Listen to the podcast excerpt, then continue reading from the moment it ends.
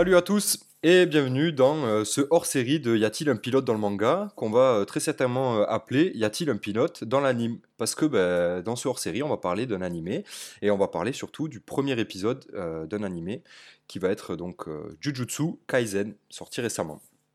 Pour, euh, pour ce hors-série, ben, je serai accompagné bien sûr de, de, mon acolyte Seb et de notre tout premier invité sur, euh, sur notre chaîne de podcast, euh, qui est Nathan. Salut Val. Salut Val. Alors, comment ça va? Vous vous sentez bien?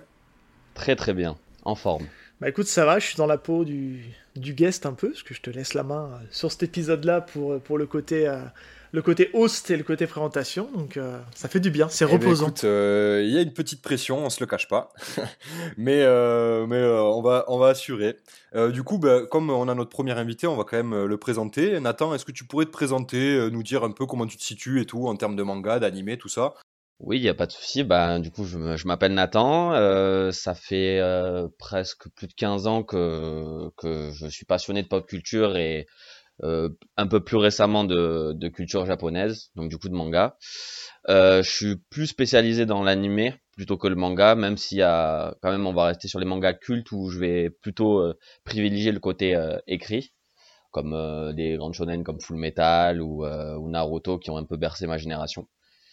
Mais voilà, du coup, j'ai été assez assez heureux de, de, participer à votre à votre podcast pour pour un manga qui me tient assez à cœur, Jujutsu Kaisen, qui est, qui est un manga assez euh, récent, mais qui commence à faire sa petite patte dans le milieu des bons mangas. Génial, au top. Du coup, euh, les gars, je vais, je vais, rappeler un peu le concept euh, du hors-série, là, rapidement. tout simplement, on va faire, c'est quasiment le même concept que sur nos, nos, nos, premières, nos émissions Y a-t-il un pilote dans le manga? On va partir sur le premier épisode de, de l'anime Jujutsu Kaisen, donc le pilote pour le coup. Et on va essayer de, de, le décrypter, voir ce qui s'y passe. Et puis après, bah, comme d'hab, on échange et on donne son avis sur ce qu'on en a pensé, si on a envie de voir la suite, si on a vu la suite, est-ce qu'on a kiffé. Et, puis voilà. Ça vous va? C'est parti. Ok. Allez, c'est parti. C'est parti, ouais. Du coup, la présentation de l'œuvre. Euh, donc c'est Jujutsu Kaisen, donc c'est un manga de GG, euh, je sais pas si on dit GG ou Gege, euh, GG Akutami, qui veut dire littéralement un combat de sorcellerie Jujutsu Kaisen. Euh, c'est prépublié euh, au, Japon euh, par le Weekly Shonen Jump depuis mars 2018 et publié en relié par l'éditeur Shueisha. Et en France, c'est Kiun qui s'occupe de l'édition des, tomes reliés, donc les éditions Kiun. du coup, bah là, on, parle, on va parler de l'animé. Donc la, la série d'animation, c'est le studio Mappa qui s'en occupe. Mappa, euh, pour, euh, pour ceux qui savent pas, c'est ceux qui ont fait euh, la dernière saison de, de l'attaque des titans, la saison 4, donc la première partie et la deuxième. c'est un studio qui, qui, qui, est en train de percer fort. Ils, sont là depuis un petit... énormément. Ouais. ils sont là depuis un petit moment déjà, mais là ils sont en train de, de percer fort. à l'heure où on parle, il y a Yasuke qui est sorti il y a pas longtemps sur Netflix et c'est aussi le studio Mappa. Il me semble que Nathan, tu l'as vu, peut-être qu'on en parlera un petit peu plus tard après le, le, décryptage et notre avis. Et donc Jujutsu Kaisen, euh, c'est sorti en octobre 2020, donc c'est quand même sacrément récent. Et, euh, euh, et c'est assez terminé là en mars, la première saison. Voilà.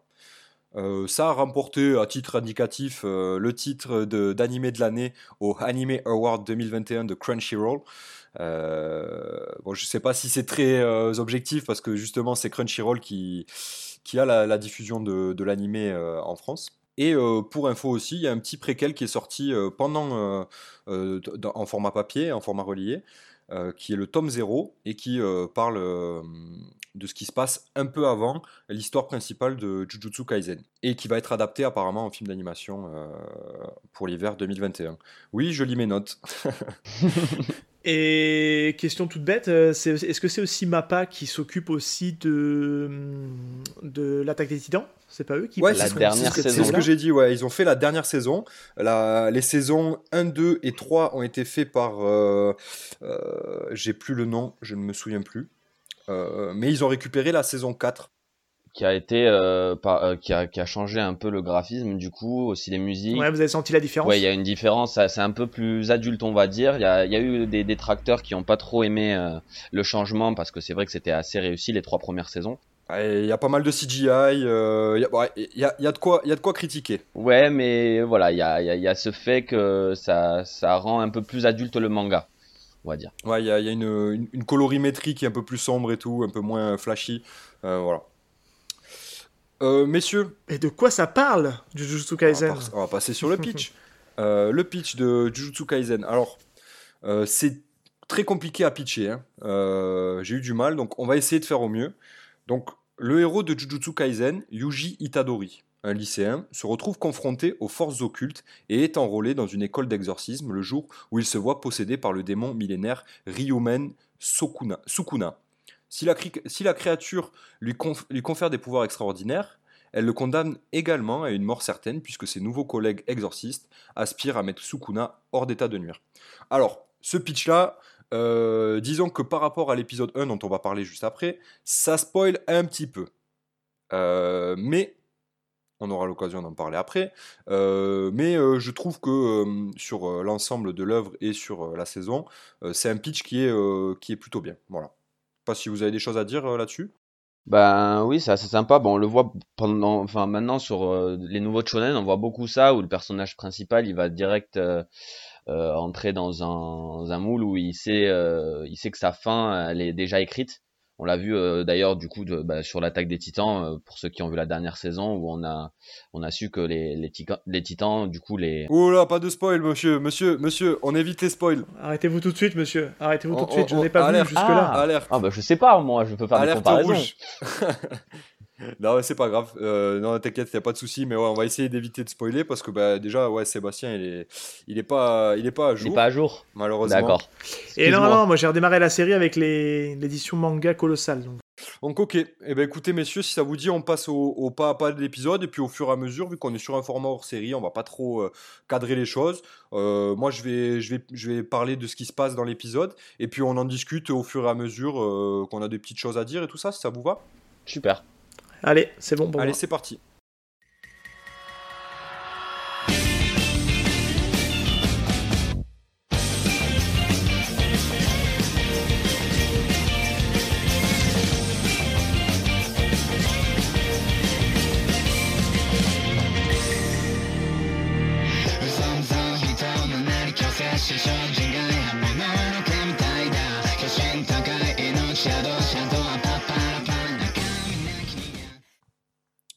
Du coup, donc euh, l'épisode 1 qui s'appelle ben, Ryomen Sukuna, donc euh, on, sait que c'est euh, un démon millénaire hein, d'après le pitch.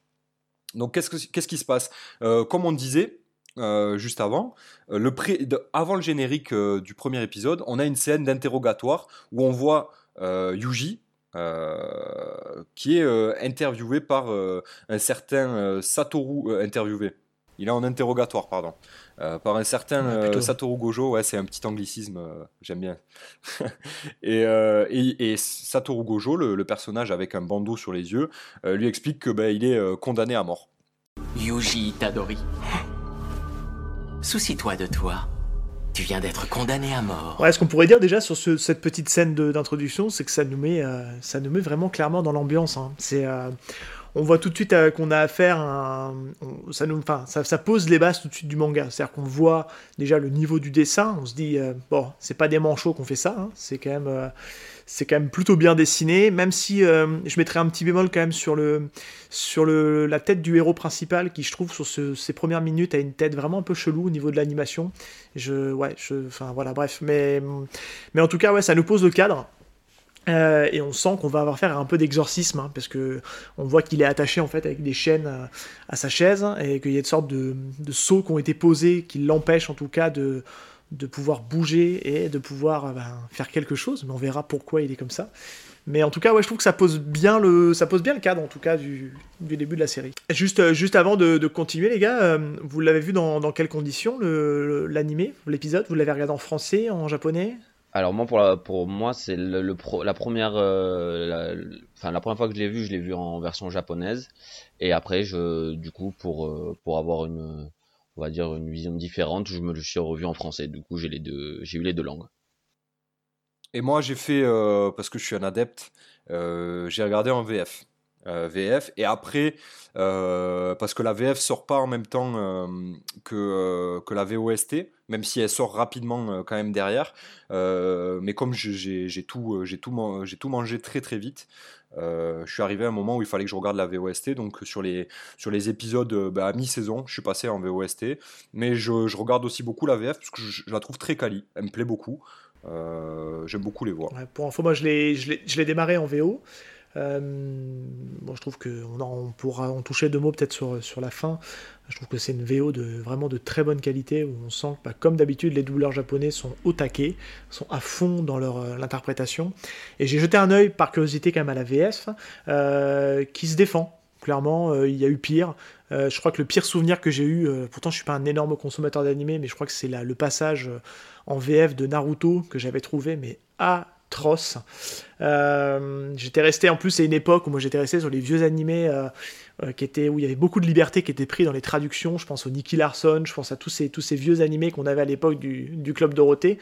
Et là, on passe avec une nouvelle génération de, doubleurs où, waouh, c'était, ouais, ça, faisait vraiment particulier, sachant que j'avais découvert l'animé en, en, japonais et j'ai moins eu cet effet de choc de, de, au niveau de la version et au niveau des doublages avec Jujutsu Kaisen où on a vraiment des doubleurs qui sont quand même bons aussi en français. Je pense que oui, vu que vu qu'il y a, y a une niche euh, euh, en France, vu qu'on est le deuxième plus gros consommateur de manga dans le monde, euh, ils se sont dit il faut prendre les choses au sérieux à un moment donné, parce que c'est vrai que dans les années, comme euh, comme tu dis, dans les années 2006-2010, il y avait un peu un lâcher prise sur la sur les v, les VF du coup sur les mangas, même les mangas cultes, et on voit que oui, clairement ils ont ils ont beaucoup retravaillé, même sur sur d'autres mangas qui sont assez récents, on voit qu'il y a y a un vrai travail sur la sur la version française.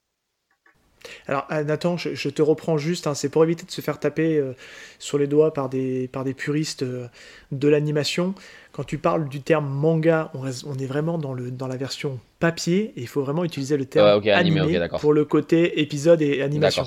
Je, voilà, si on a les puristes qui écoutent l'épisode, c'est vrai qu'il faut que taper dans les commentaires. T'as raison. Voilà, c'est des automatismes à avoir. Pour, pas de souci, mais t'inquiète. Ok, très bien. Euh, du coup, euh, alors moi j'aimerais bien qu'on parle, euh, parce que là on est au moment du générique, après on va, on va dérouler, mais j'aimerais bien qu'on parle du générique. Du coup, qu'avez-vous pensé de ce générique? Sébastien, je te dis-moi, qu'est-ce que t'en as pensé? Eh bien écoute, la première écoute, je t'avouerai que j'ai pas du tout aimé. ça m'a laissé un peu, ça m'a, ça m'a laissé dehors, clairement. à la réécoute, je l'ai trouvé quand même vachement plus cool et je forçais de reconnaître que, que c'est efficace. Hein. C'est euh, voilà, c'est ce qu'on demande à un, opening d'animé euh, qui soit efficace, qui l'envoie le pâté. Et euh, à la réécoute, j'ai trouvé, alors c'est ça ça m'a ça fait penser à quelque chose en fait. Les les trois quatre premières notes qui, qui font un peu du un peu du synthé.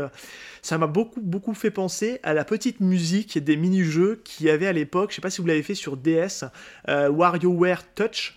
C'était un petit jeu qui exploitait en fait à fond les les comment dire les, les, capacités en fait de l'ADS en tactile. C'est euh, où on pouvait dérouler le papier, on pouvait. Euh, Exactement. Et, euh, et, en fait, cette petite, la petite musique de début m'a fait penser en fait à la musique d'intermède entre les mini-jeux. Vous irez jeter un œil et ça, il y a vraiment des, les mêmes sonorités sur ce côté, voilà, vraiment très funky. Enfin, pas funky, mais en tout cas, ça m'a bien fait rigoler. Mais ouais, le, le générique est efficace. Je sais pas s'il est vraiment très raccord avec la, avec la thématique du sujet. Je le trouve un peu joyeux sur. Alors que ça peut paraître des fois un peu dark, mais voilà, après c'est efficace, voilà, clairement. Et pour moi, ben, déjà, un bon animé, pour moi, c'est un bon générique aussi, ça fait, ça fait partie prenante. Et c'est un générique surtout qui rentre en tête. Au début, j'avoue aussi pareil, à la première écoute, euh, j'ai trouvé euh, que c'était un générique assez classique avec une musique euh, qui n'était pas si prenante que ça. Mais au fur et à mesure, c'est vrai que des épisodes où les épisodes sont passés, c'est vrai qu'au final, c'est rentré en tête et du coup, ça a confirmé que que l'animé était était très bien, que ce soit par son générique, son sa patte et on en reparlera après pour le ending, bien sûr. Ouais, j'aimerais bien qu'on parle du petit ending un peu plus tard. messieurs, pour moi, pour ma part, je, je, vous rejoins. Je suis content de vous entendre dire ça parce que c'est aussi ce que je pense. dès que j'ai vu le premier épisode, j'ai trouvé le générique, on va se le dire, nul Je me suis dit, mais c'est nul. Euh, les premières notes, elles sont un peu dissonantes. Tu as l'impression que c'est pas harmonieux et tout. Je suis là, ouais, non, c'est pas ouf. Et en fait, mais moi, je suis, un fan total de, ce, de, de cet opening. Hein. Vraiment, je connais la musique par cœur. Je l'écoute en voiture. Euh, pareil pour l'opening de la deuxième partie de la saison 1 ça change au milieu, et, euh, les, endings. Donc moi je trouve que c'est très quali. Euh, je suis pas trop d'accord avec toi Seb, parce que je trouve que ça rentre vachement bien dans l'univers. C'est vrai que c'est dark, mais, euh, mais à la fois, enfin, je, je trouve qu'il colle bien. Après, voilà, c'est subjectif, c'est de la musique. Euh, donc, Tout à fait. je, peux, je peux entendre que ça puisse ne pas vous plaire ou, ou vous plaire qu'à moitié. En tout cas, pour moi, c'est un générique validé, quoi. Euh, très bien. Eh ben, écoutez, on, va passer à la suite. Donc, ben, les, les, les, premiers, euh, les, premières, euh, les premières scènes. On a Yuji qui passe un petit coup de fil à un hôpital pour prendre des nouvelles d'un proche à lui. On ne sait pas encore qui, c'est exactement, mais on se doute bien que c'est un proche. Et il n'a pas l'air d'être hyper content de savoir que Yuji prend ses nouvelles. il a un peu envie d'être d'être solo, il est un peu aigri, quoi, on a l'impression. voilà, qu'est-ce que vous en avez pensé Seb, tu as un truc là-dessus? Ouais, bah très rapide, hein. c'est simplement que ça nous donne en tout cas, euh, on voit déjà les intentions d'animation en fait dès ses premiers plans. Euh, et c'est vrai que moi, ce qui me fait un peu sortir d'un animé euh, de base, c'est que j'ai beaucoup beaucoup de mal avec les, plans fixes en fait, où j'ai l'impression en fait de voir un, un, manga mais avec de la couleur et pas forcément mieux animé. Et c'est ce qui, à la base, c'est ma première réticence quand je vais vers un animé. Mais là, c'est complètement l'inverse, puisqu'en fait, je trouve que c'est un, un, animé qui est plutôt malin dans la manière d'animer, et il sait toujours utiliser les plans fixes au bon moment, et il n'y a jamais trop de plans trop fixes, non, justement. Parce que il y a beaucoup d'animés qui sont très feignants là-dessus, où tu as juste la bouche du personnage qui parle, et tout le reste n'est pas animé. Et là, c'est vrai qu'il y en a, parce qu'ils peuvent pas faire autrement, c'est des questions de budget, mais je trouve que c'est quand, même, quand même très malin dans la manière de le faire, et ce qui fait que ça passe, et que c'est hyper agréable à regarder, en fait je suis assez d'accord. Il y a, y a, un côté un peu cinéma hein, euh, dans la manière dont c'est découpé et, et, euh, et animé. Hein. C'est des, des, prises de vue un peu à la, à la ciné. C'est ça qui rend le truc un peu agréable à regarder, je trouve. Je, suis assez d'accord avec toi. Ouais. Je suis tout à fait d'accord avec vous. Euh, surtout, enfin, on le verra après sur l'ensemble du de, du podcast, euh, on, voit clairement qu'ils utilisent des, technicités qu'on voit au cinéma, comme du plan séquence, des plans fixes, des plans rapprochés. Et moi, j'ai beaucoup aimé aussi le fait que sur un plan fixe, euh, l'animation des personnages est, vachement euh, détaillée. Enfin, on voit les, juste les détails de, de, du faciès de la vieille personne. j'ai trouvé ça ultra bien, bien fait, en fait, tout simplement. Ouais, ils, ont des expressions euh, faciales et tout ça, on les, on les, on les ressent, c'est clair. Ok, du coup la scène suivante, donc on, on, découvre euh, un personnage brun euh, qui s'avère être donc Megumi. je dis son prénom parce qu'il il est dit hein, dans la scène, il est dit doucement, mais il est dit quand même. Donc c'est Megumi et on apprend qu'il il est à la recherche d'une relique de classe S qui apparemment est quelque chose d'ultra dangereux. Euh, euh, et, là, en fait, cette scène-là, c'est le premier lien avec, euh, avec le monde de l'exorcisme dans, dans l'animé. on reconnaît d'ailleurs, parce qu'il passe un petit coup de fil, on reconnaît la voix de, Gojo, de Satoru Gojo qu'on a vu avant le générique qui condamne Yuji à mort.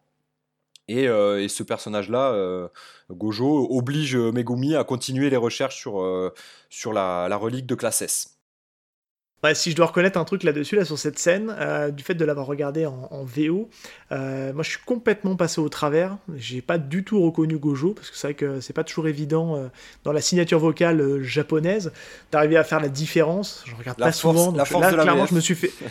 Ouais, voilà, c'est ça. Je me suis fait complètement avoir. Moi là-dessus, je savais pas du tout que c'était Gojo au téléphone, donc j'étais complètement dans le dans le dans l'inconnu. Je me dis tiens qui l'appelle? On apprend assez rapidement dans le téléphone qui qui, qui s'appelle Megumi parce qu'il l'appelle Megumi au téléphone. Mais clairement, j'ai pas du tout reconnu que c'était Gojo au téléphone. Ouais ouais. Bah c'est la force de la, de la VF. La VF on parce que la voix de, de, Gojo en VF est quand même assez euh, euh, noticiable, euh, remarquable, notable? Ah, noticiable, c'est pas français Très bien. c'est pas grave. Euh, on invente des mots, on aime bien. Euh, et, euh, ok, ok, très bien. on passe la scène suivante, ça vous va? Ouais, très bien, vas-y, vas-y. Euh, du coup, on a la découverte euh, après du club de spiritisme dans le lycée. Donc, on est dans, on est dans un lycée hein, euh, sur ces scènes-là. On est sur euh, ouais, un environnement scolaire. Et on découvre le club de spiritisme avec euh, bah, Yuji, les camarades de Yuji aussi, une fille et un garçon. J'ai pas leur nom. Alors moi je leur ai donné des noms, si tu veux, et euh, j'aurais donné des surnoms, et euh, j'ai- j'ai j'ai appelé la fille, je l'ai appelée la Geek Girl, parce que tu sens que c'est la nana qui est, qui est le plus de science du groupe, Euh, en plus, euh, bon, ils l'ont fait avec les cheveux courts, les petites lunettes qui vont bien, donc euh, tout de suite tu vois la, la petite intello de service qui s'intéresse Ouais. un peu, ouais, très, ouais. Je trouve que les potes de, de Yuji, alors c'est pas une critique, hein, je pense que c'est pour euh, accentuer le côté un peu comique de la série, il a des, il a des, comment dire, euh, il a des collègues qui sont très clichés, et, euh, et son pote, là, le grand dadé, là, je l'ai appelé le Furio Boy, parce que je trouve qu'il a. Alors, ils ont, le, ils ont les costumes déjà qui sont les. les, les- qui sont les, les, uniformes. Les uniformes. Les uniformes ouais, du, du lycée, mais il a, il a la tête ouais, du, du petit loupard, euh, mais du loupard au grand cœur, euh, qui en fait n'est pas, n'en est pas un, mais Ouais, voilà, un ça m'a fait un tout de peu suite penser un un peu gentil, au- ouais, je, je suis d'accord. Ouais, c'est ça. Et du coup, tu te dis, ouais, c'est lui un peu l'homme fort du, du groupe. Bon, on verra qu'après, ça ne l'est pas tant que ça. Mais ouais, je me dis, tiens, euh, Geek Girl et Fuyo Boy euh, sont dans un groupe. Ouais, bah, non, c'est c'est pas, pas mal. Euh, je, je valide les, je valide les, les surnoms. euh, parce que je suis incapable de te donner les prénoms en plus des persos. Euh, je pense qu'ils sont dits, mais bon, ils sont, ils sont pas ultra importants à vrai dire. C'est un peu les, les, c'est les sidekicks de l'épisode de, de Yuji, quoi. C'est ça. Et derrière, donc, dans, la même, plus, plus ou moins la même scène, scène de découverte et d'ouverture sur le lycée, on a Yuji qui se fait, qui, qui, qui se fait attraper par, par d'autres clubs. Par coach par le coach, le, le coach de, Bon, ouais, du le club, code de Eh sport. ouais. du club d'athlétisme euh, qui veut recruter Yuji parce qu'il se trouve que apparemment Yuji il est quand même assez euh, assez balèze apparemment mais lui euh, ça a pas l'air de l'intéresser et euh, il y a un petit Là, il l'inscrit de force Ouais. même. Il est inscrit de force en, au club On d'athlétisme. Exactement. sent son de m'en foutisme total en fait euh, à notre cher ami. Yuji Yuji il s'en tape un peu ouais euh, Je sais pas comment ils le vendent dans la, dans la VF, mais je trouve que dans la VO, en fait, le mec qui le double le, le joue vraiment bien. Ouais, en fait. clairement, On sent vraiment clairement. Le, le côté. euh, ah, ah, ah, voilà, des petits Fainéant, bruits comme ça. Là, de- euh, de- il est blasé Ah, total. euh, la VF elle est plutôt cool hein, en vrai hein. je trouve que il est pareil il est t'as t'as l'impression qu'il est un peu perdu Euh, tu sais un peu euh, dans son monde quoi il a pas pff, et Oui, ça il est dans sa bulle et euh, quand ça l'intéresse pas, on voit qu'il va pas, qu'il va pas pousser. Exactement, ouais. T'es- Il est un peu nonchalant, quoi. Donc, euh, c'est- je pense que c'est réussi euh, pour le personnage. Et il y a, y a un petit défi. euh, euh, le coach lui lance un défi. Il lui dit Ouais, si tu fais mieux que moi, enfin, si je fais mieux que toi au lancer de poids et je sais plus ce qu'il y a d'autre comme. Comme, euh, comme épreuve, euh, tu t'inscris de force au club d'athlétisme. De, d'athlétisme et ben, il se trouve que Yuji pète tous les records du monde. euh, ça, c'est assez drôle. Il pète les records du monde du lancer de poids. Il explose une lucarne de- d'un, d'une cage de foot avec le poids. En fait, on se rend compte que Yuji a une qualité physique incroyable. Quoi. Il, est, il est monstrueux. Et surtout, il le, il le, il le transforme de manière assez parodique dans le dans l'animé, ce qui est assez Oui. marrant sous forme de bulle avec euh, beaucoup de ponctuation sur euh, ses records. Ouais, ouais, ouais, c'est euh, Ouais, c'est très grotesque hein, dans la manière dont c'est euh, dont c'est amené. euh, et je pense que c'est pour donner vraiment le, le côté euh, le côté vraiment un peu le ressort Ouais, le comique ressort comique, de- ouais. C'est le petit côté euh, comique. Et moi, je vous avoue, euh, je vous cache pas, quand j'ai vu ça, au début, j'ai eu un peu peur. Je me suis dit, ah non, j'espère qu'on va pas, euh, je vais pas regarder un animé où je vais avoir des, des petites, même si c'est drôle hein, sur le moment et tout, j'espère que je vais pas avoir des blagues toutes les 5 minutes qui, va, qui vont casser le- l'ambiance qui pourrait être pesante ou, ou sérieuse du manga qu'on nous a mis en place au début, quoi. Bah, c'est ça, puisqu'en fait, en plus, euh, ça, joue vraiment sur le, sur le cliché, euh, sur le cliché qu'on retrouve dans beaucoup d'animés, où t'as, où t'as les personnages, euh, dès qu'ils sont, ils ont fait une réussite, ils ont réussi quelque chose, t'as un gros plan fixe sur eux où ils prennent la pause, limite, il y a les petits drapeaux qui sont sortis en fond, et c'est, euh, ça, c'est un truc qu'on retrouve très souvent dans les, dans les animés. Euh, voilà, c'est, c'est une manière aussi un peu de gagner un peu de temps dans l'épisode, euh, de mettre, parce que ça, on le voit jamais dans les mangas, tous ces plans fixes avec euh, des trucs euh, censés être un peu l'aboutissement de la, de la blague. Donc, euh, ouais. Et il y a un autre truc qui est sur la fin de cette scène-là que, que moi j'ai noté, qui est, qui est hyper intéressante parce que ça commence à, à, mettre des petites graines un peu pour après. Il y a donc le personnage de Megumi qui passe en arrière-plan et qui voit justement, je sais pas si vous vous souvenez, qui voit Yuji faire ses exploits physiques. Et il y a sa voix en voix off parce qu'il doit se parler dans sa tête. Il dit, ouais, il est impressionnant pour quelqu'un qui n'est pas, qui, qui n'est pas capable de pouvoir d'exorciseur, pouvoir occulte, le tourne, de force occulte. Voilà, qui n'a pas de pouvoir, qui n'a pas été formé au pouvoir occulte, euh, d'avoir une prédisposition pareille. Et là, il cite quelqu'un. Je sais pas si vous avez fait attention. Il me dit, il me rappelle beaucoup Zénine. oui. Point de suspension. Moi, je suis pas allé très loin, on verra tout à l'heure, mais je suis pas allé très loin dans la dans l'animé, mais ça nous place un peu, voilà, il y a un certain Zénine qui, voilà, qui est ce monsieur? En tout cas, il a l'air badass. il a l'air badass, ouais. C'est euh, alors euh, si, je me bah, à vrai dire même moi moi qui ai fini la, saison 1 euh, là de tête je saurais pas dire qui est Zénine j'ai peut-être une idée mais et je me demande si c'est pas un des personnages qu'on voit dans le tome 0 dont j'ai parlé au début dans l'introduction qui est le préquel à, à l'animé et, au manga en fait. Donc mais bien bien noté Seb j'avais pas vu ça bien vu. Ok donc scène suivante euh, bah, donc on a Yuji qui part euh, à, à, un trombe à toute balle euh, après avoir euh, fumé le, le, coach sportif là, et il rejoint l'hôpital où là on a une scène euh, un peu plus beaucoup plus sérieuse plus dure entre guillemets. Ouais, c'est changement ouais, gros changement d'ambiance qui est assez cool. Et, et, en fait il rejoint son grand-père qui est malade c'est la personne qu'on a vu au tout début à qui il passait un coup de fil. Le fameux grand-père toujours très aigri qui a pas l'air très content de qui est il est pas mécontent, mais il est pas content non plus de voir son petit-fils. Euh, et on sent qu'il y a un petit amour caché entre les deux. Euh, ça se le dit pas, mais ça se kiffe. Euh, Yuji dit oh non, je suis passé là comme ça, j'avais rien d'autre à faire. Alors qu'au contraire, son objectif c'était d'y aller. Il avait qu'une chose, qu'une seule envie, c'était d'aller voir son grand-père. Et, et, je trouve qu'il y a un vrai réalisme, une vraie tranche de vie dans cette scène. Je trouve et très touchante pour Ouais, très intimiste, et c'est rare pour euh, un shonen, parce que c'est un shonen, euh, Jujutsu Kaisen. Je trouve que de voir ça, je trouve ça beau. ça m'a énormément plu. ça montre un peu les. Enfin, vu qu'on n'est pas, euh, on va dire, la patte que, que le personnage principal va avoir outre l'avant générique, on montre que c'est un personnage qui a quand même des valeurs, qui est accroché à, du coup à, la, à ses proches et euh, ce qui va apporter peut-être euh, euh, le credo qu'il aura par la suite dans le manga. Totalement, ouais. ouais. parce que clairement, oui, le, grand-père à un moment donné lui, lui fait une petite lui fait une petite tirade avant de bon voilà il va, le, grand-père dans cette scène là va, mourir hein. il va décéder et il va lui faire une petite tirade juste avant de mourir Yuji hmm? Mets ta force au service des autres d'accord? Démène-toi au maximum et sauve tous ceux qui peuvent l'être. Il y aura des moments où tu douteras de toi et d'autres où la tâche sera ingrate. Quoi qu'il arrive, tu dois sauver le plus de gens possible. Et débrouille-toi pour mourir entouré des gens qui t'aiment.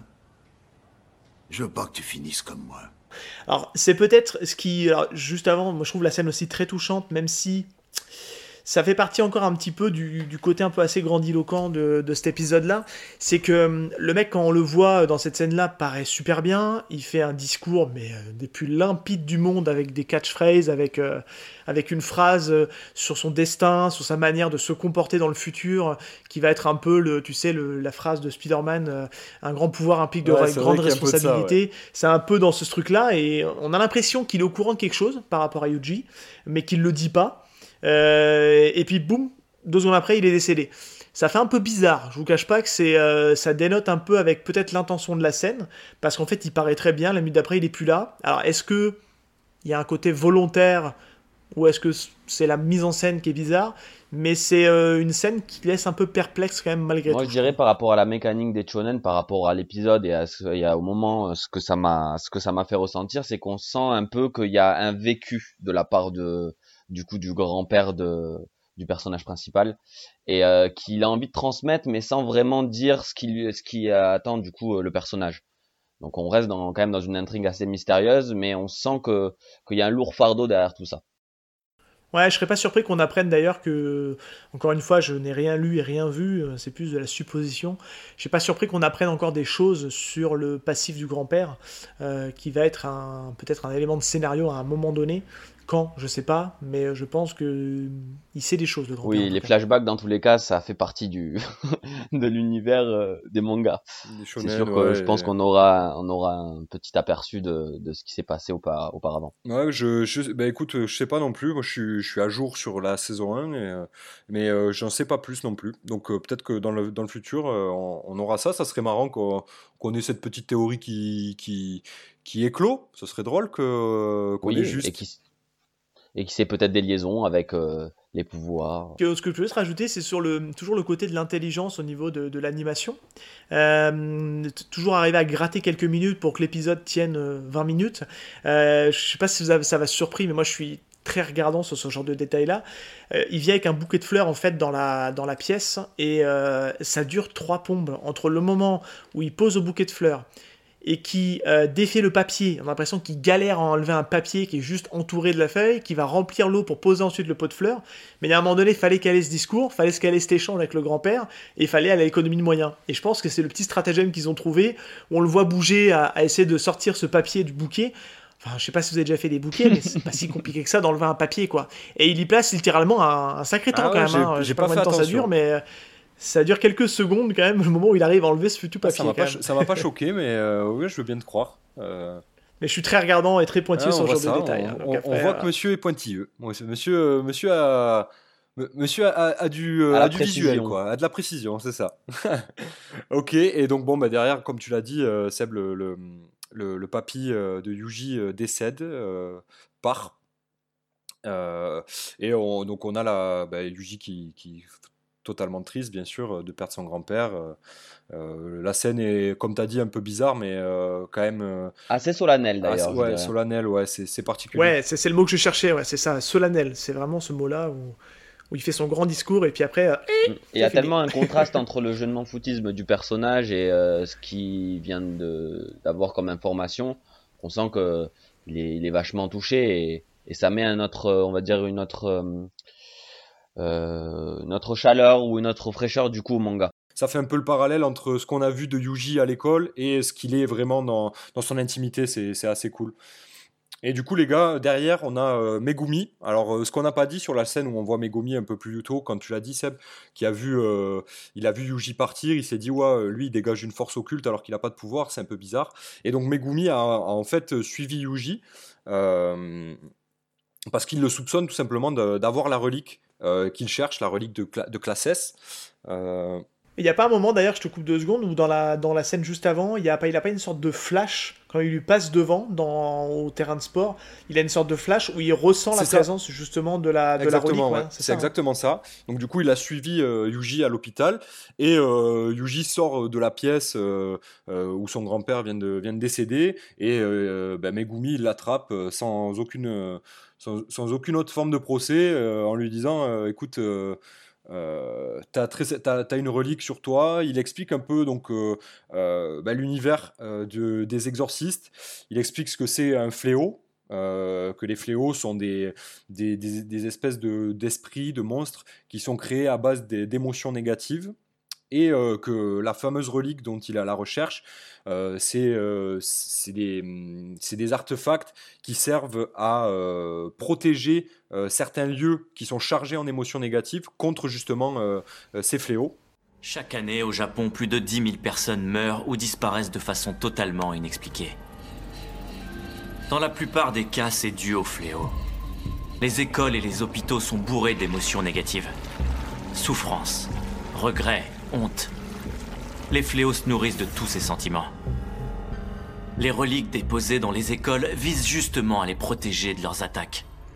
Et t'as volé celle de ton lycée. Euh, donc voilà, c'est ça, la, relique, en fait, elle sert tout simplement à éloigner les fléaux, euh, car elle est euh, tout simplement beaucoup plus puissante que... Donc, ouais, c'est la, grosse énergie négative qui arrive à, dissiper les petites énergies négatives. Et on apprend, assez, on, apprend assez vite aussi, je sais pas si à quel moment c'est, mais on apprend qu'en fait c'est euh, souvent des bouts d'une entité euh, principale, une entité mère. On y reviendra un tout petit peu après, mais... Exactement. Et, euh, et, du coup là on nous, on nous présente vraiment le, le lore si je peux me permettre de dire ça. Mais euh, le qu'est-ce que le monde des exorcistes, comment ça marche, les fléaux. Moi, j'étais un peu perdu au début, je, je comprenais pas trop. J'ai fait des petites recherches sur internet parce que j'étais là.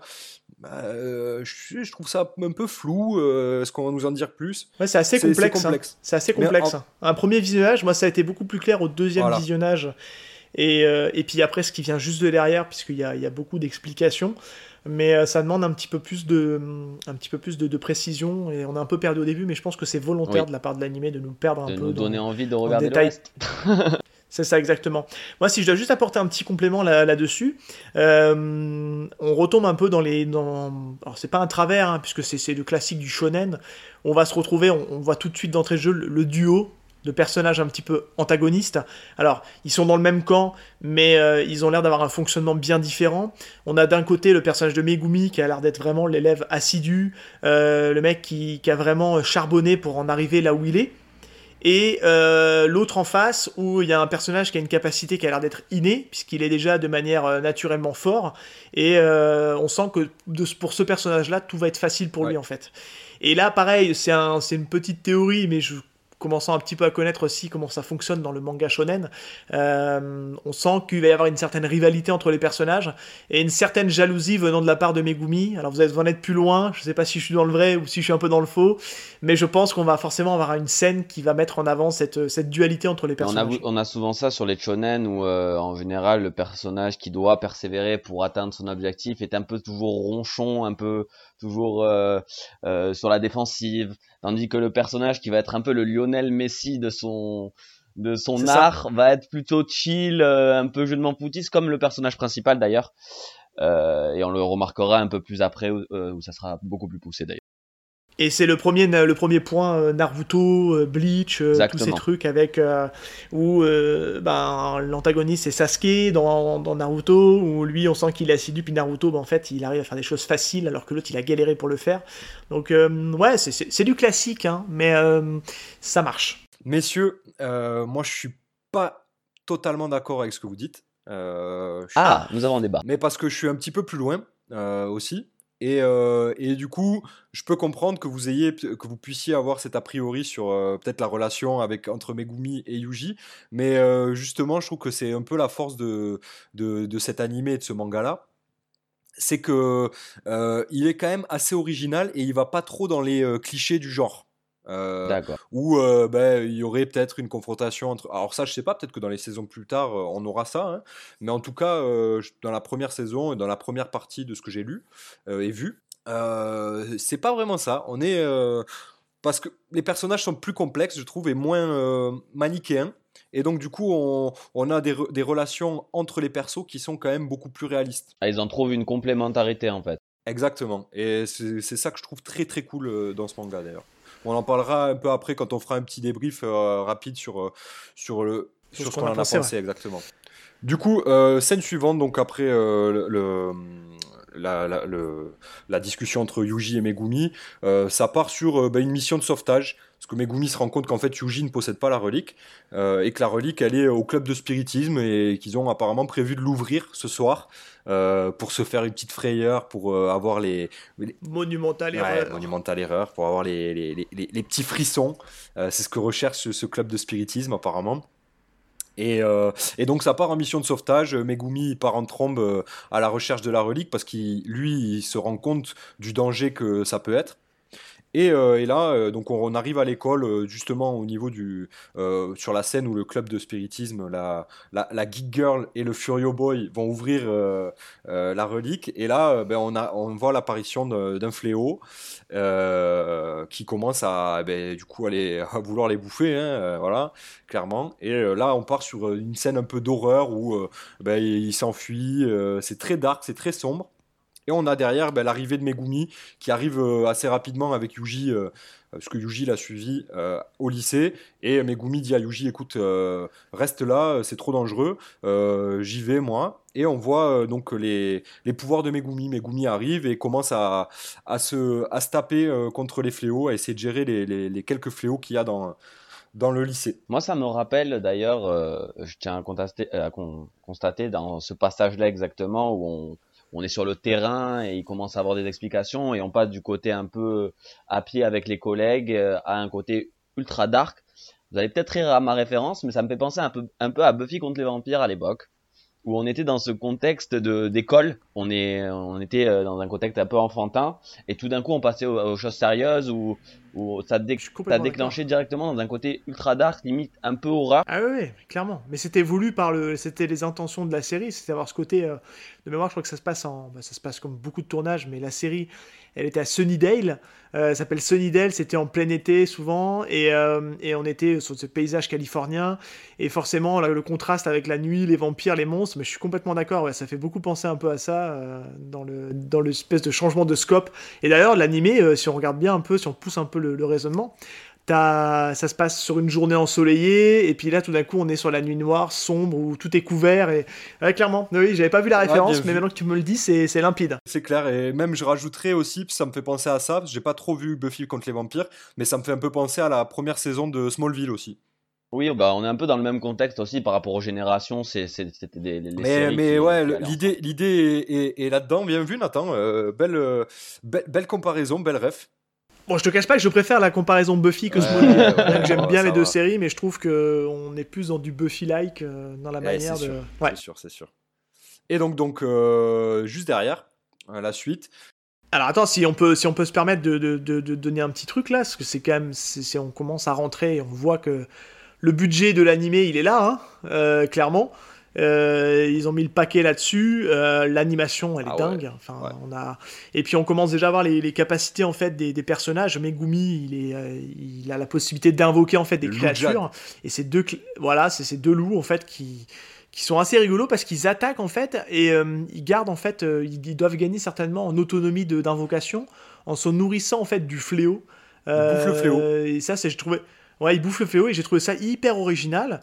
Et, euh, je trouve que le, bestiaire a l'air, euh, déjà dans, dans, ce premier épisode, a l'air dingue. Et il y a un cara design, je trouve, de, de ces personnages, euh, de ces, de ces bêtes, en fait, que ce soit les démons ou les, bah, les, les, accompagnants de, de Megumi.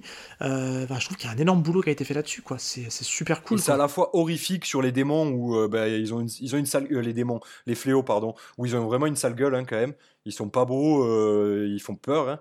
Et, euh, et, les chiens de jade, les loups, je crois que c'est chiens de jade hein, qui sa, technique, euh, où ils sont quand même assez stylés. Hein. C'est hyper on fluide un peu et sur des sur des designs un peu à la Zelda, avec des avatars, des choses comme ça, ou même dans le manga Fate, on utilise un peu cette chose où on invoque des on invoque des, élémentaux ou des créatures pour pouvoir contrer du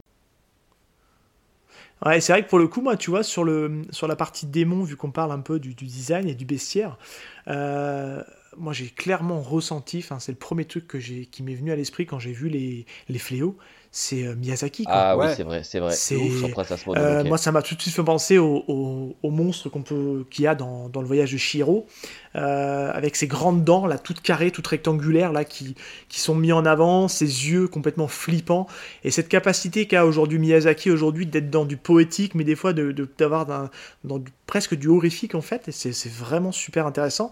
Et on retrouve ça, je trouve, dans dans Jujutsu Kaisen, dans le design des monstres, on sent qu'il y a une grosse inspiration Miyazaki ouais, je sais pas si on peut le dire comme ça.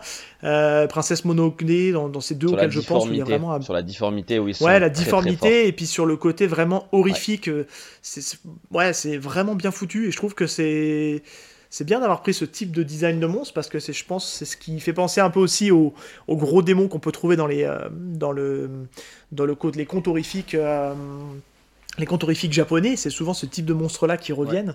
J'ai cherché pendant un moment, mais je l'ai pas trouvé malheureusement. J'avais, tu as fait la référence à Face.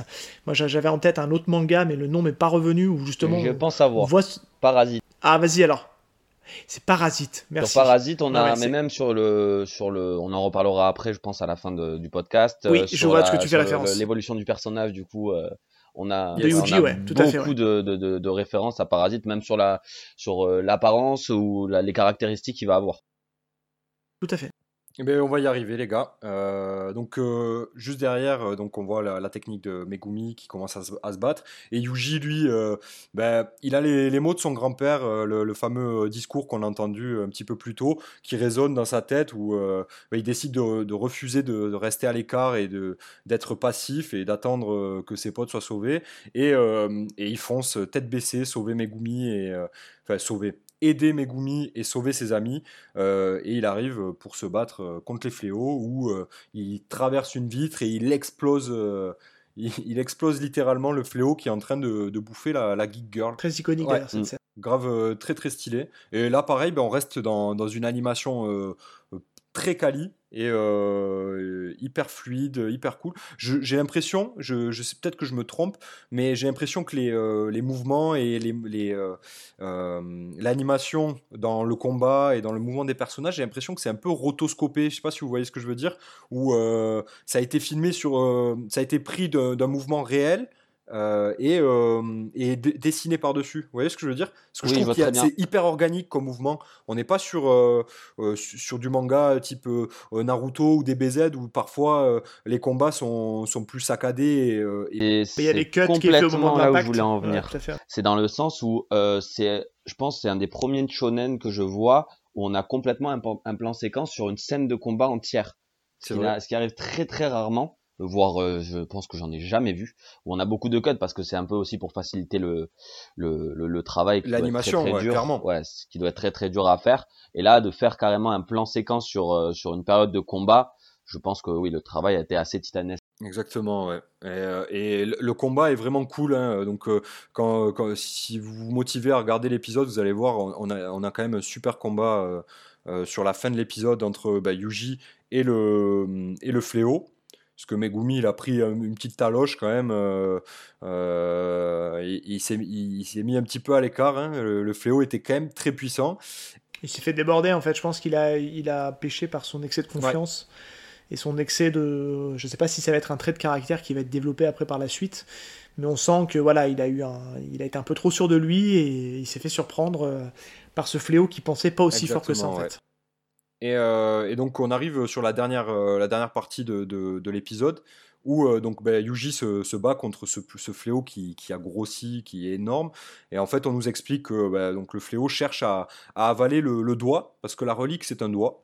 Le doigt d'un autre fléau, un fléau très puissant, qui est ben, Ryumen Sokuna, le, titre du premier épisode. Et, et, Yuji se rappelle de ce que lui a dit Megumi à l'hôpital, où en fait, le, doigt, le doigt cette relique-là, le doigt de Sukuna, euh, permet d'augmenter ses pouvoirs euh, occultes.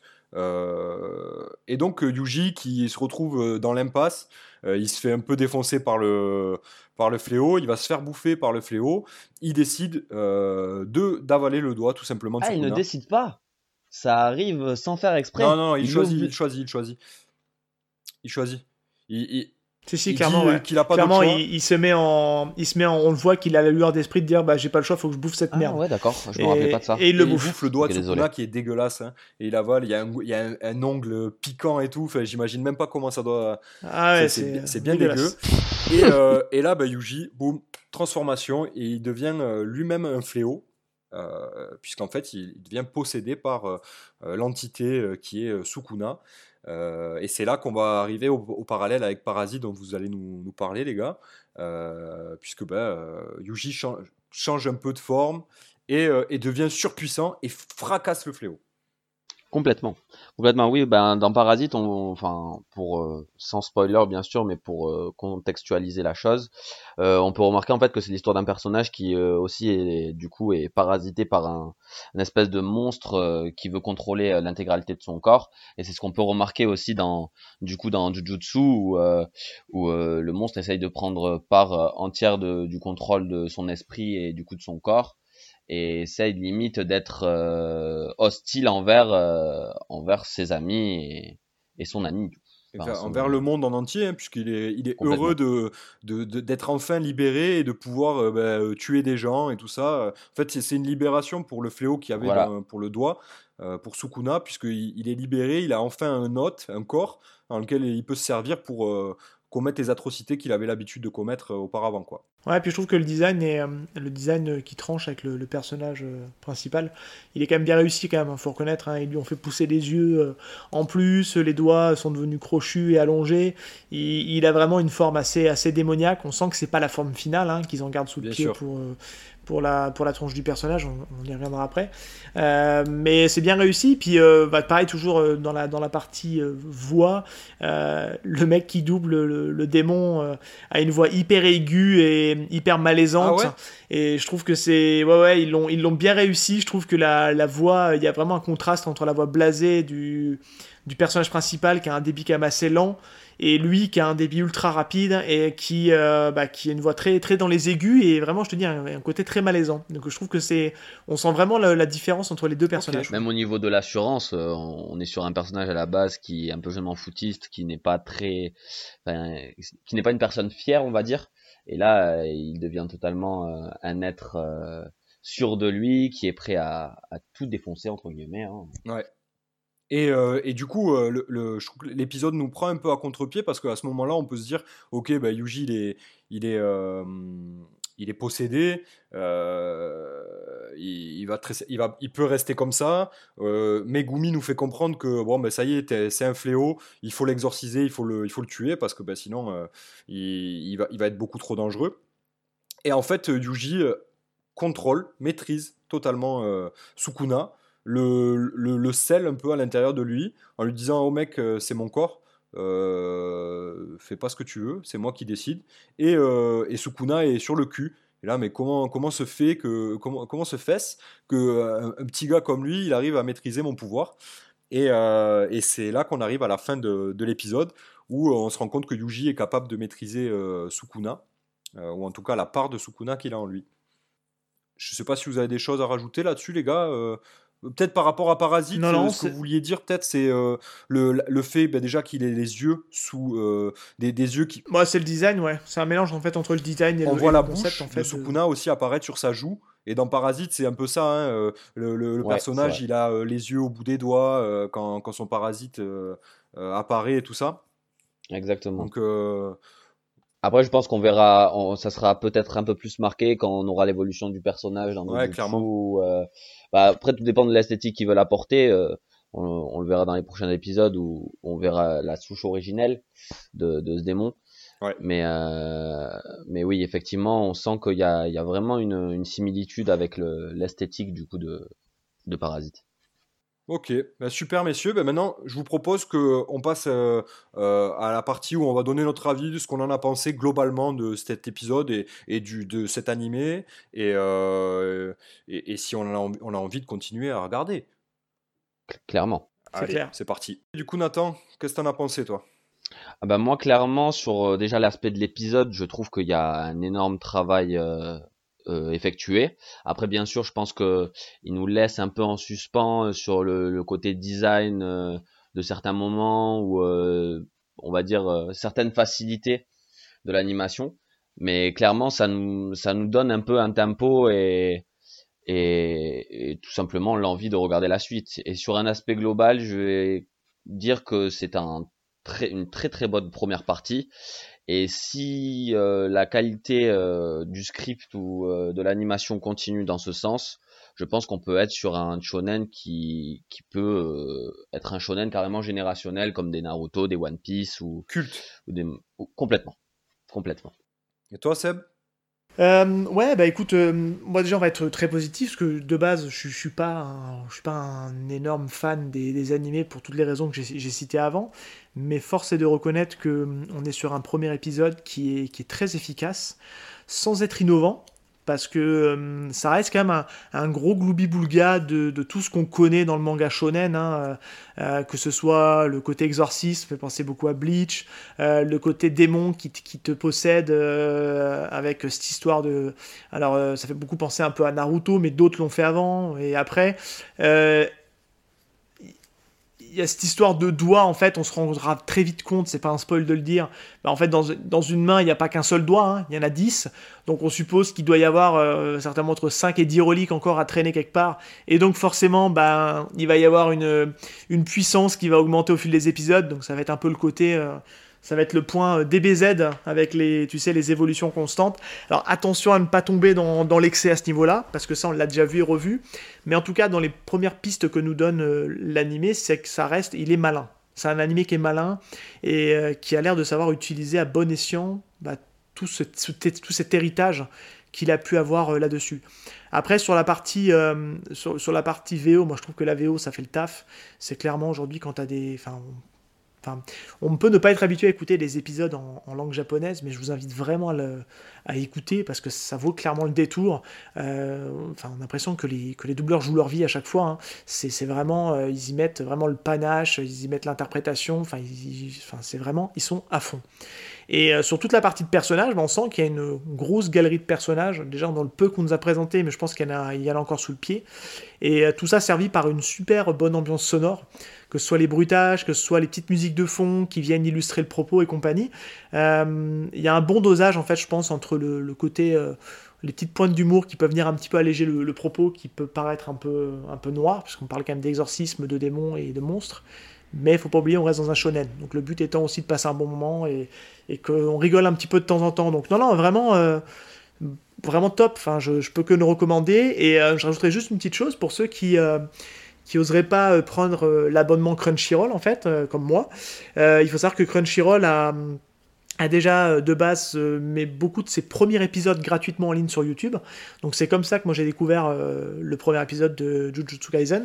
Il est disponible sur YouTube gratuitement, que ce soit en VO ou en VF. Et il existe, alors moi je sais que j'ai utilisé Crunchyroll sur ma, sur ma PlayStation, il y a la possibilité a priori d'être en abonnement on va dire, gratuit sur Crunchyroll à partir du moment où on accepte manger de la publicité et d'avoir les épisodes coupés par des publicités. Et j'ai fait le test pour l'épisode 2 pour voir comment ça fonctionne et c'est pas dérangeant. Donc euh, pour le coup, je trouve que ça reste euh, quelque chose que vous pouvez découvrir en acceptant la pub euh, de manière bah, gratuite et de pouvoir accéder à tout un pan de la culture d'animation sur la plateforme Crunchyroll. Génial. Ben moi, si je peux vous donner mon petit avis aussi les gars, euh, moi je suis un gros fan. Euh, j'ai énormément aimé. Je ne saurais pas dire pourquoi. En fait, je trouve énormément d'originalité, même s'il y a, comme tu as dit Seb, et je suis totalement d'accord, euh, il y a énormément de, de refs et de clichés au, au, shonen populaire, au genre, quoi mais euh, je sais pas, je ressens une certaine. Euh, déjà, ça se passe dans un monde moderne. Euh, on n'est pas dans un, dans un monde. Ça, se passe dans notre monde. juste, il y a cette histoire d'exorcisme et tout ça en parallèle, mais on est dans notre monde à nous, monde moderne, actuel, présent. Et ça, je trouve ça grave cool. Et je sais pas, il y a une originalité dans ce manga qui m'a grave plu. En, ayant vu la suite, parce que bah oui, moi, ça m'a grave donné envie. Et en fait, j'ai dévoré, j'ai dévoré tous les épisodes que je pouvais voir. Et euh, plus j'ai avancé euh, euh, sur la saison, et plus j'ai pris du plaisir, et je trouve que le développement des personnages est grave cool, très réaliste dans leur manière d'être, dans leur façon de s'exprimer, d'interagir entre eux. C'est hyper réaliste. On n'est pas sur certains mangas où tu peux avoir des surréactions des personnages comme on en a l'habitude de voir dans les animés japonais où les, les, personnages ils surréagissent un peu à tout. là, là, on est plus sur du réaliste et ça, ça m'a grave plu. Et une autre chose que je, que je trouvais très important à dire, et il me semble que vous êtes d'accord avec moi, ce premier épisode, il, il suffit pas, je trouve. Euh, dans le sens où, euh, déjà. Oui et non. Oui et non, envie de te dire. clairement. Euh, oui et non, pourquoi? Parce que déjà, bon, à la fin de cet épisode, on n'a pas d'ending. Généralement, un épisode, ça a toujours un ending. Là, on n'a pas d'ending, ce qui ouvre sur le deuxième épisode directement, en fait.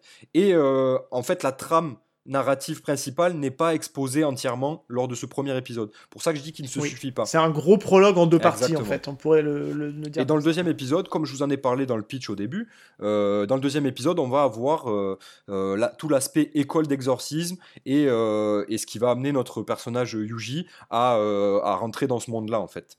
Donc c'est qu'une première partie. Mais après, pour je te, je te, rejoins là complètement sur, sur cet aspect-là. Euh, mais c'est vrai qu'aujourd'hui, si on regarde juste dans la, dans la construction du premier épisode, on a l'épisode qui démarre en fait sur, euh, sur cette espèce d'interrogatoire euh, qu'il y a entre le, personnage principal et Gojo, si je dis pas de bêtises, si j'ai pas, me suis pas trompé, il le condamne à mort parce que justement c'est un démon, enfin il fait référence au fait qu'il fait partie des, des démons. Et en fait, la fin du premier épisode, en fait, c'est bien parce qu'il prend pas non plus le spectateur pour un débile. On comprend pourquoi il est condamné à mort, puisqu'en fait, il a ingéré en fait le doigt, il est devenu lui-même un fléau, et forcément, on se dit bah ok, c'est bon, j'ai compris pourquoi il va se retrouver à l'interrogatoire avec une autre personne de, cette guilde-là. Donc quelque part, ça conclut, mais c'est vrai que derrière, comme ça ne conclut pas vraiment par un ending, on se dit que c'est euh, to be continued quoi. Donc il faut forcément aller voir l'épisode 2 pour euh, au moins conclure le prologue. Donc c'est deux parties. Donc moi je vous invite à, regarder ouais, les, les, deux premiers épisodes si vous voulez avoir un avis euh, global sur la trame et sur, euh, sur, si vous avez envie de continuer à, poursuivre euh, le, le, scénario et, l'histoire de Jujutsu Kaisen. Quoi. Parce que c'est vraiment dans ces deux premiers épisodes-là qu'on expose globalement ce qui va se passer. Et puis voilà. est-ce qu'on est qu'on a d'autres choses à dire? Vous avez d'autres choses à rajouter, les gars? Peut-être le ending? Ah, là tu me fais plaisir. là. là, tu, me fais plaisir. Euh, moi, c'est mon petit péché mignon, hein, euh, l'ending. Lost in Paradise, l'ending. Euh, du coup, bah, si vous regardez l'épisode 2, vous allez voir l'ending de, de la première partie de, de, cette saison de Jujutsu Kaisen. Oh là là, les gars. complètement. Moi, à la base, je suis pas un grand fervent des endings. Enfin, c'est pas ça où je vais. Ouais, moi non plus. Je vais vraiment notifier des choses marquantes j'ai beaucoup aimé les endings, par exemple, de Jojo Bizarre, parce que c'est des musiques cultes, euh, et il y a, une trame artistique derrière qui est, qui, est qui est pas mal. Mais là, vraiment, le ending, je trouve que même par rapport à la musique, elle est limite mieux que celle du générique. Ouais, c'est vrai. C'est vrai que l'ending est grave cool. Donc l'ending c'est Lost in Paradise. Euh, ça, ça c'est le nom, le nom de, de, de cet ending là. Je vous invite à l'écouter. C'est euh, comme Seb me l'a dit, c'est du rap funky un peu. Exactement exactement ça. Mais après, c'est vrai que ça tranche avec l'univers, hein, parce qu'on ben on passe d'un truc euh, très euh, grandiloquent, euh, ça tape, ça pape de partout, avec un mélange avec ce côté un peu gothique du fait du, du, fin, du de l'animé, puis on passe sur un truc complètement qui a rien à voir. Mais je pense que c'est pour le côté un peu, un peu fun, un peu décomplexé. Oui, et c'est la mode en ce moment. On le voit beaucoup. Enfin, sur les réseaux sociaux, en fait, il y a beaucoup de modifications sur les, sur les, les personnages et les tenues des mangas, des, des, oui, des, des animés. Et euh, là, il a, il a vraiment voulu euh, jouer sur ça, sur euh, le fait de, de, leur mettre des tenues un peu de tout le monde, un peu streetwear. Et, bah, c'est quelque chose qu'on retrouve aussi dans les, dans les mangas, hein, dans les bonus des fois de certains mangas où, où ils s'amusent un peu à changer les trucs. Bah, le, le chanteur m'a beaucoup fait penser en fait, et c'est le premier truc qui m'est venu à l'esprit. C'est, je me dis, purée, c'est, c'est le Bruno Mars japonais qui est en train de chanter l'ending Lost in Paradise. Il y a un peu de ça. Parce qu'en fait, vous savez, il a fait une, il a fait une chanson euh, avec un rappeur là, I Want to Be a Billionaire, je sais pas si c'est ça le titre. Et euh, il y, a le côté rap avec euh, comme on a au début de la chanson. Puis après, il y, a le, y a le mec qui pousse un peu la voix et je lui dis, attends, Bruno Mars japonais quoi. Ça m'a bien fait rigoler. Mais non, non, il est cool. Oui, très, ils, ont, ils ont un peu cassé, cassé les, codes du coup de, de, ce qu'on a pu voir de, de, l'animé. Comme on l'avait remarqué aussi, je sais pas si vous vous rappelez du d'un des génériques de Naruto ils sont tous en train de danser. Mais euh, avec une danse un peu, euh, un peu frivolente. Euh, enfin, je sais pas comment le dire, mais ça a cassé un peu les codes du coup du manga. ouais, complètement. On s'en souvient. on s'en souvient. Ouais, donc voilà, j'ai trouvé ça, j'ai trouvé ça cool de la part de, du mangaka de, de, de, casser un peu les codes du coup de, de ce qu'il nous avait fait voir depuis le début du manga, de, de l'anime. Donc je pense qu'on a fait le tour. Est-ce que euh, vous avez fait, euh, est-ce que vous avez pardon, euh, des petites recommandations, des petits trucs dans, le thème de, de, Jujutsu ou même pas du tout? Est-ce que vous avez des petites recommandations à, nous faire avant la fin de, cet épisode? Moi j'ai juste une phrase à dire. Regardez Tokyo Revenger. Pas mal. Joli teasing. Joli teasing. Seb euh, bah ouais, euh, si on doit parler purement euh, animation, je vous invite à aller, parce que c'est le bestiaire, comme je disais tout à l'heure, m'a beaucoup fait penser au bestiaire qu'on peut retrouver chez, chez Miyazaki. Donc, bah, si ce n'est pas déjà fait, je vous invite à aller jeter un œil à, ce qu'a pu faire Miyazaki. avec des œuvres ultra connues comme Shiro, etc., que tout le monde a vu, mais aujourd'hui qui sont devenues accessibles puisqu'on les retrouve bah, quasiment toute son œuvre, si je dis pas de bêtises, est prévente sur Netflix. Donc euh, c'est l'occasion de redécouvrir des, vraiment des chefs-d'œuvre d'animation. Et euh, je dis chef-d'œuvre parce que si vous voulez prendre un cours en animation, faut aller voir les films de Miyazaki pas que. C'est limite de la culture générale. Hein, tout à fait, ouais. C'est ouais, tout à fait. C'est un besoin. et aussi donc toujours dans le domaine de, de l'animation, je vous invite à aller jeter un œil aussi au regretté, à l'œuvre du regretté Satoshi Kon, qui a fait des œuvres comme Perfect Blue ou ou euh, euh, Tokyo Godfather, je vais y arriver, euh, qui voilà, qui sont vraiment l'autre scope. Autant il y a beaucoup de poésie dans l'univers de Miyazaki, on est sur des problématiques un peu plus sérieuses, même s'il y a de la poésie dans l'œuvre de Satoshi Kon. Mais voilà, c'est vraiment quelqu'un qui a une autre proposition à faire au niveau de, l'animation japonaise et avec aussi des, des grands chefs-d'œuvre de l'animation. Une petite news avant de finir, euh, on parlait de Miyazaki et euh, d'ailleurs on a la, news comme quoi son film d'animation en trois dimensions va bientôt sortir, euh, écrit par lui et son fils d'ailleurs. Ok, j'étais pas au courant. Ça sort sur Netflix dans, l'année, normalement. Qui est réalisé par Goro, mais avec une supervision. Donc Goro Miyazaki, le fils de Hayao Miyazaki, et avec Hayao qui est justement derrière en, supervision. Je crois qu'on a dû voir la Ça change beaucoup après. Hein. Génial, génial. Voilà, voilà. Super. Eh bien, écoutez, messieurs, je pense que l'épisode touche à sa fin. Euh, merci. Euh, c'était cool. Euh, voilà, j'ai plus de pression parce qu'on est à la fin de l'épisode. et du coup, je me relâche un peu. je tiens à vous remercier d'ailleurs pour l'invitation. Eh ben, merci à toi, Nathan. J'allais te, justement te remercier tout particulièrement d'avoir été notre invité. Et, et puis, j'espère qu'on pourra se refaire ça à l'occasion. Tu, tu, es le bienvenu Avec sur la chaîne. Avec grand plaisir. Et, euh, et Seb, bah, écoute, euh, à la prochaine. Merci à tous de nous avoir écoutés. Et ciao, ciao. Et bien sûr, qu'est-ce que serait une outro sans euh, vous dire où vous pouvez nous retrouver, bien sûr? Alors, vous pouvez bien sûr nous retrouver sur toutes les plateformes qui diffusent des podcasts, donc Spotify, Deezer, sur PodCloud, sur Apple Podcast. On est disponible bien sûr partout. N'hésitez pas à aller vous abonner à notre Twitter, et à notre Instagram. Euh, y a-t-il un pilote dans le manga Vous allez nous trouver assez facilement. Et euh, on revient très bientôt avec euh, un épisode classique sur le premier tome d'un manga dont on vous a donné peut-être un petit indice sur la fin de cet épisode.